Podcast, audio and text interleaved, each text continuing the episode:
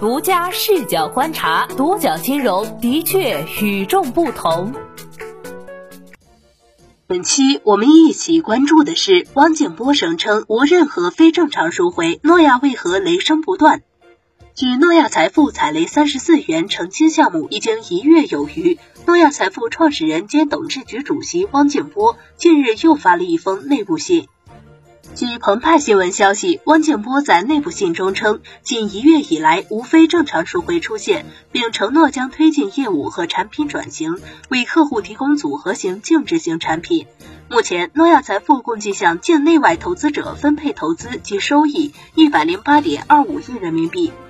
近年来，诺亚财富频频踩雷，尤其是在诺亚成立科斐资产自己做产品之后，争议如影随形。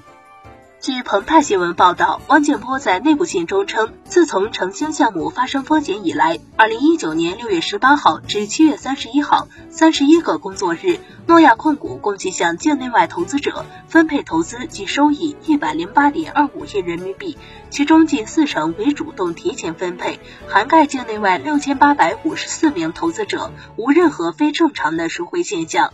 具体来看，包括通过诺亚销售渠道累计分配六十八点三三亿元人民币，其中股权类基金九点四一亿，证券类基金一点零五亿，其他类基金五十七点八七亿。其他类基金中的类固定收益产品正常到期规模六点二亿，提前到期规模三十八点九亿，累计分配收益三点二亿，本金和收益共计四十八点三亿元人民币。此外，通过歌斐直销渠道累计分配三十四点九九亿元人民币，其中股权类基金一点七八亿，证券类三十三点零三亿，其他类基金零点一九亿。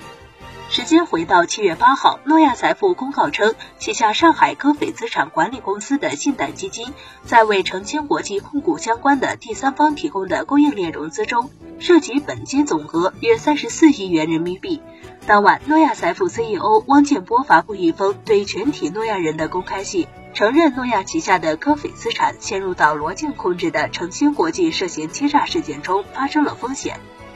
除了诺亚财富，汪建波在内部信中也表示，踩雷基金是与京东有关的供应链融资。不过，针对诺亚财富方面指出的澄清和京东的联系，京东方面回应称，澄清涉嫌伪造和京东的业务合同对外诈骗，并已经向当地公安机关报案。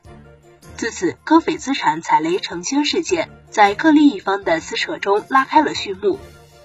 诺亚与歌斐资产踩过的雷可不止澄清国际供应链融资这一个。从现有公开资料来看，独角金融不完全统计出现问题的项目还有辉山乳业、乐视、悦融以及投资金山矿业等矿业项目的永宣基金。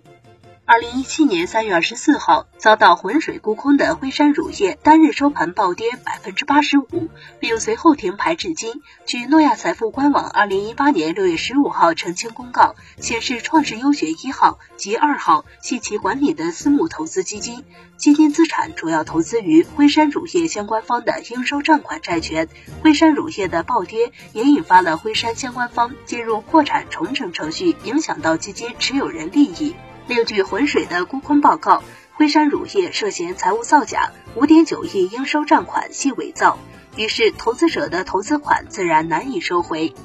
乐视网早已问题不断，科肥也曾中招其旗下的深圳市乐视新根并购基金。据公开资料，二零一六年八月，歌斐资产子公司芜湖歌斐资产管理有限公司已认购优先级二十三亿元，深圳市引导基金投资有限公司认购全部次级份额六亿元，公司全资子公司乐视流媒体认购全部劣后级份额十亿元。乐视股价已跌至一点六五元每股，并再次停盘，且危机目前尚无可能解决，投资人收回欠款仍然遥遥无期。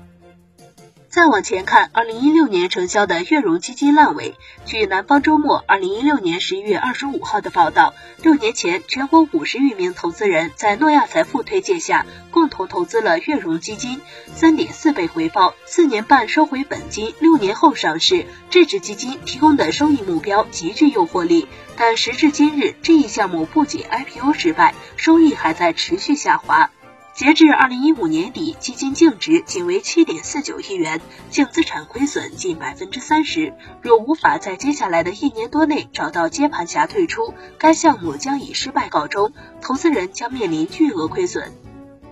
绝大部分投资人至今仍未退出的永轩基金，也是诺亚曾经推荐的项目。据每日经济新闻报道，永轩基金的销售服务和客户服务机构是昆山诺亚星光投资管理有限公司，而该基金的大部分 LP 都是诺亚财富的客户。并且自二零一四年起到二零一六年二季度，永轩基金每个季度都会支付给诺亚一笔管理费，而多方人士认为该基金 GP 未尽到勤勉尽责义务，还涉嫌夸大宣传。时至今日，永轩基金的投资人仅拿回共八千九百万，占总投资的百分之五点六。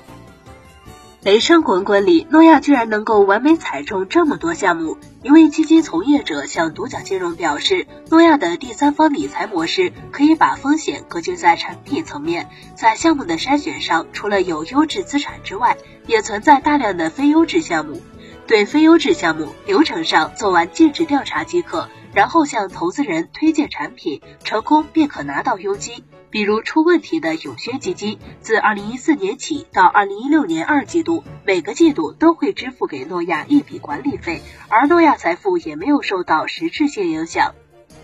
但是第三方理财业务也存在不稳定因素，毛利润微薄，且面临竞争激烈、人才流失以及利润损耗等诸多困境。因此，诺亚成立歌斐资产，自己来做产品。前述从业者称，歌斐资产的成立，诺亚可以坐拥产品，而每期固定收一定的管理费用，不用再看天吃饭。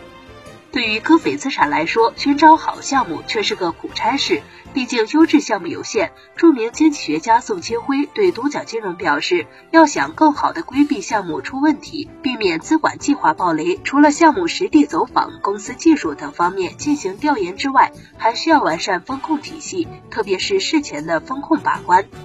而非优质项目自然需要给予较高的收益率或良好的退出安排，才好吸引投资人。只是如此一来，融资成本就高，并且非优质项目的风险也相对更高。上述基金投资人称，如果项目方出问题，歌斐资产的产品就无可避免的会爆雷。除了前文所提，二零一五年三月，歌斐诺宝新三板林凤一号和林凤二号两款产品到期，却仍无法清盘，又被延期二年，陷入深套状态，极为疑虑。你对诺亚财富的相关问题怎么看？欢迎留言区聊聊。